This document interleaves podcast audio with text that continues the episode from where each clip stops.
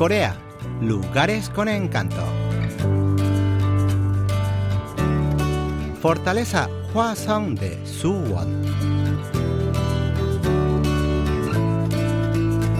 Estamos a mediados de octubre, cuando el otoño llega a su plenitud en Corea. El cielo es azul y claro, y las hojas de los colores del fuego brillan bajo los tibios rayos del sol. Es la estación ideal para disfrutar de actividades al aire libre y contemplar bellos paisajes. La ciudad de Suwon se encuentra en la provincia de Gyeonggi-do, a una hora más o menos de Seúl en automóvil. Es una ciudad llena de vida, con una población de más de un millón de habitantes. Al mismo tiempo, es una ciudad que convive con el pasado, pues la fortaleza Hwasong se ve desde múltiples puntos de Suwon. La fortaleza Hwasong fue declarada como Patrimonio de la Humanidad en 1997 por la UNESCO. Su muralla, que tiene 5.744 metros de extensión, rodea el centro de Suwon y se divisa todo el rato cuando se recorre la ciudad. Hoy conoceremos la fortaleza Hwasong de Suwon la mayor joya arquitectónica del periodo Joseon en compañía de la productora Hong Chei.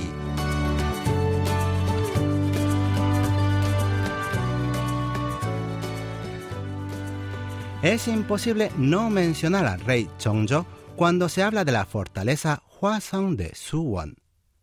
El rey Chongzhou fue uno de los monarcas más capaces de la dinastía Joseon, pues condujo al reino a un periodo de florecimiento a fines del siglo XVIII.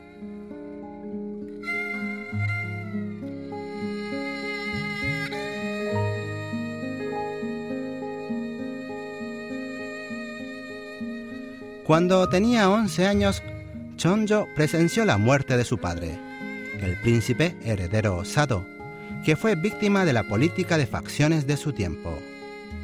Cuando Chongjo fue coronado y se convirtió en el vigésimo segundo rey de la dinastía Joseon, trasladó la tumba de su padre a Suwon y construyó allí una gran fortaleza. Durante su reinado, Joseon entró en una etapa de estabilidad política y de gran esplendor económico y cultural. La sociedad que se centraba enteramente en la agricultura comenzó a orientarse al comercio y surgió una nueva escuela de conocimientos llamada Shilhak o estudios prácticos.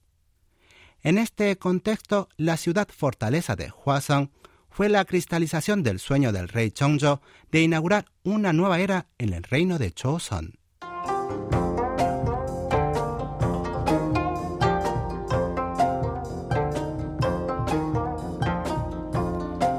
La fortaleza Hwasong de Suwon tiene al oeste la montaña Paldalsan y se extiende hacia el este sobre una planicie. La muralla sube y baja siguiendo el relieve del terreno, de modo que armoniza perfectamente con el entorno natural. La fortaleza tiene cuatro puertas, una en cada dirección cardinal. La puerta Chang'an-mun, que está al norte, es la principal, pues es la que utilizó el rey Chongzhou para entrar a la ciudad. Como las otras tres puertas, está protegida en la parte delantera con un muro semicircular y una puerta externa. El objetivo de este segundo muro es defender mejor la entrada del ataque enemigo, pero también hace que la puerta se vea mucho más majestuosa. Uno accede directamente a los palacios de Seúl a través del portón principal, pero la puerta de esta fortaleza está protegida con un muro semicular y hay que atravesar la puerta exterior para llegar a la puerta Chang'an-mun propiamente dicha. Eso intensifica la apariencia de fortificación del muro. La puerta Chang'an-mun está coronada en la parte superior con un pabellón de dos pisos. Es más grande que la puerta Sungnemun, que era la entrada principal de la ciudad amurallada de Seúl durante la dinastía Joseon y es el tesoro nacional de Corea número uno. Subimos los escalones que conducen al pabellón, donde encontramos una ancha plataforma de madera en el centro. En el pasado servía para vigilar la presencia o los movimientos del enemigo, pero ahora sirve para que los visitantes puedan sentarse y descansar un poco. Los muros presentan unas aberturas cuadradas de unos 30 centímetros de lado, por las que se disparaban los cañones. Son muy anchos y a intervalos regulares ondean estandartes negros el color que representa el norte. En la parte superior de los muros hay un camino de unos dos metros de ancho que está a unos cinco metros del suelo y la gente puede pasear por ahí.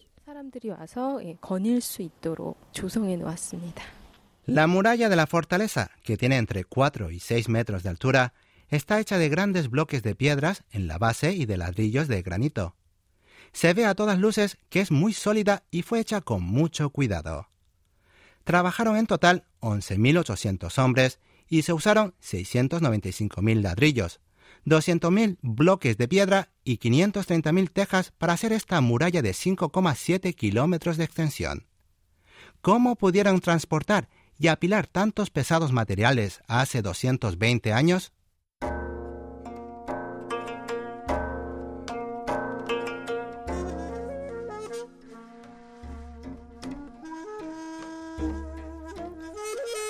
El estudioso Cheng Yang-yong de la escuela Shilhak, que estaba a cargo de las obras de la fortaleza, inventó dos maquinarias de construcción.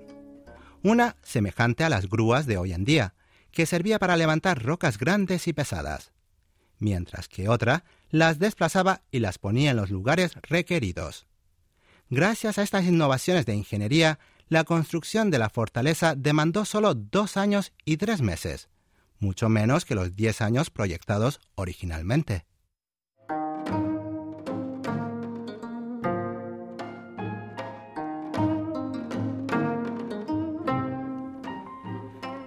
Paseando a lo largo de la muralla de la fortaleza, uno puede ver distintas estructuras como depósitos secretos de armas, torres para vigilar al enemigo, pasajes secretos de entrada y salida, aberturas para disparar armas de fuego e incluso lugares donde pueden descansar los soldados entre las guardias.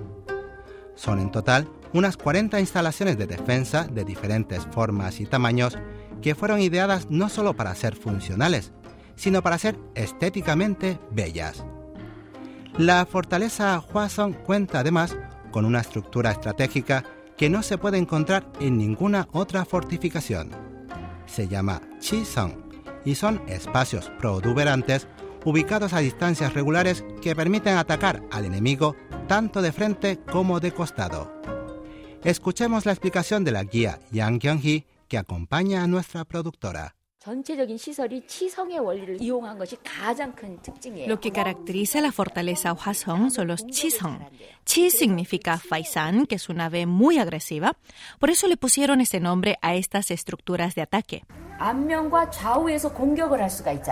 Después de andar un buen rato en dirección al oeste, encontramos la Torre de Observación Noroeste, una estructura que ha sido declarada Tesoro Nacional por su valor arquitectónico. Es otro rasgo único de la fortaleza Hwasong y sirve tanto para otear la ubicación del enemigo como para lanzar ataques. Esta torre de vigilancia tiene forma ligeramente trapezoidal. La base está hecha de bloques de granito de unos 30 centímetros de largo y ancho. La parte media está hecha de ladrillos y en la parte superior hay una construcción de madera semejante a un pabellón con techo de tejas. Dicen que cuando Chongjo recorrió las instalaciones terminadas, les dijo a sus ministros que analizaran bien esta torre de observación porque era única en el reino. Afortunadamente, esta singular estructura no sufrió daños durante la dominación japonesa y la guerra de Corea, por lo que se conserva intacta desde su construcción. La puerta Hwasamon, que está cerca de esta torre, tiene grabadas en la roca los nombres de los trabajadores y capataces que participaron en la construcción. La erosión apenas permite distinguirlos, por lo que es un juego muy divertido para los visitantes tratar de encontrarlos.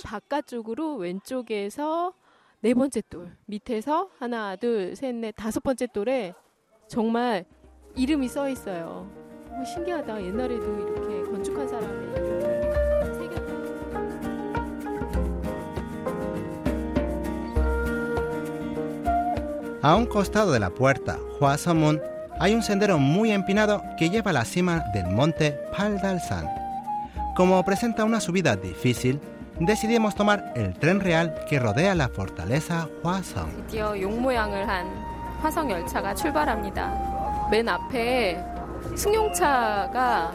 El tren real es un tren de paseo compuesto por la locomotora, que es una réplica del automóvil que perteneció a Sunjong, el último monarca de la dinastía Joseon, y por tres vagones como forma de palanquines reales. El tren pasó por la puerta Paldalmun, que es la puerta sur, y el riachuelo Suwon, que proveía de agua a la fortaleza y a los habitantes de Suwon. Cuando el tren llegó a la falda del monte Paldalsan, bajamos para continuar a pie hasta la cima, donde se ubica el Seojangde o puesto de comando Y en el camino encontramos un refrescante manantial. Para llegar al puesto de comando Seojangde hay que subir muchísimas escaleras. Hay un cartel que dice que está a 250 metros. Será mejor que nos refresquemos bebiendo de este manantial antes de continuar. 서장대 250m se levanta en la cima del monte Paldalsan y es el puesto de comando a donde subió el rey Chongzhou para dirigir los ejercicios de entrenamiento del ejército.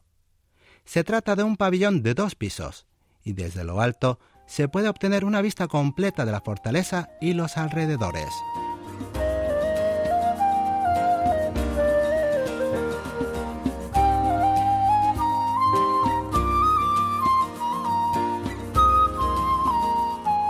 Mientras bajamos el monte hacia la puerta Paldalmon, no podemos dejar de admirar cómo la muralla de la fortaleza se acoplaba a las ondulaciones de la cresta montañosa, en completa armonía con el cielo azul y el paisaje circundante. Allí encontramos una turista canadiense llamada Kendall Casper, que expresa con estas palabras la impresión que le causó la fortaleza.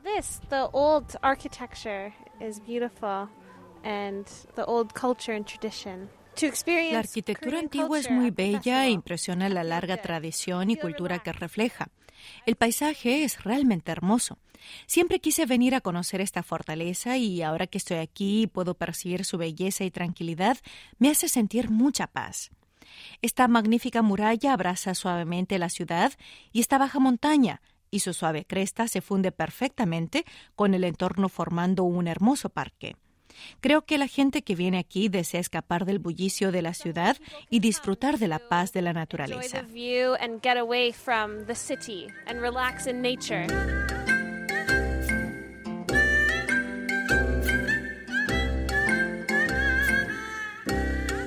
Los estandartes que flamean en la muralla se han tornado rojos, el color que representa el sur. Es la señal de que la puerta Paldalmund está cerca. A medida que bajamos por la pendiente poblada de pinos, divisamos el centro de Suwon y la puerta Paldalmun. Allí abajo se ve la puerta Paldalmun. La puerta se levanta en centro de la avenida y sirve de rotonda para que giren los automóviles. Como en el pasado, la puerta Paltalmun es un pórtico que conduce a todas partes. Cuando el rey Chongzhou mandó construir la puerta Paldalmun, buscaba transformar la zona en el área comercial e industrial de la ciudad. Dos siglos después, hay un gran mercado en los alrededores y la zona siempre bulle de gente y automóviles. Es como si el sueño de Chongzhou se hubiera hecho realidad.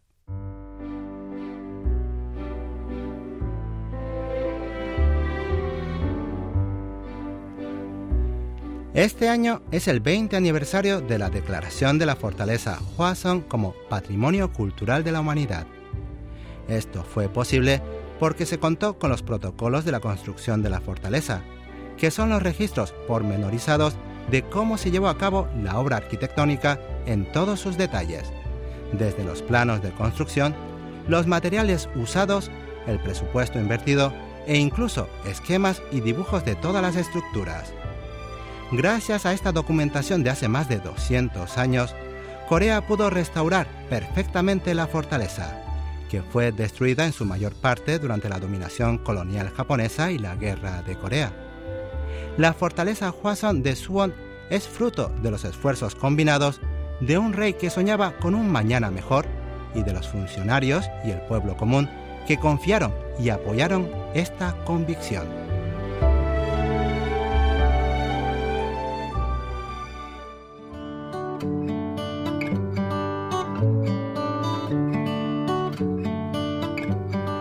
Hoy en Corea Lugares con Encanto hemos recorrido las murallas de la fortaleza Hwasun de Suwon, la joya arquitectónica del siglo XVIII del periodo Joseon. Los acompañó hasta aquí Lucas Kim.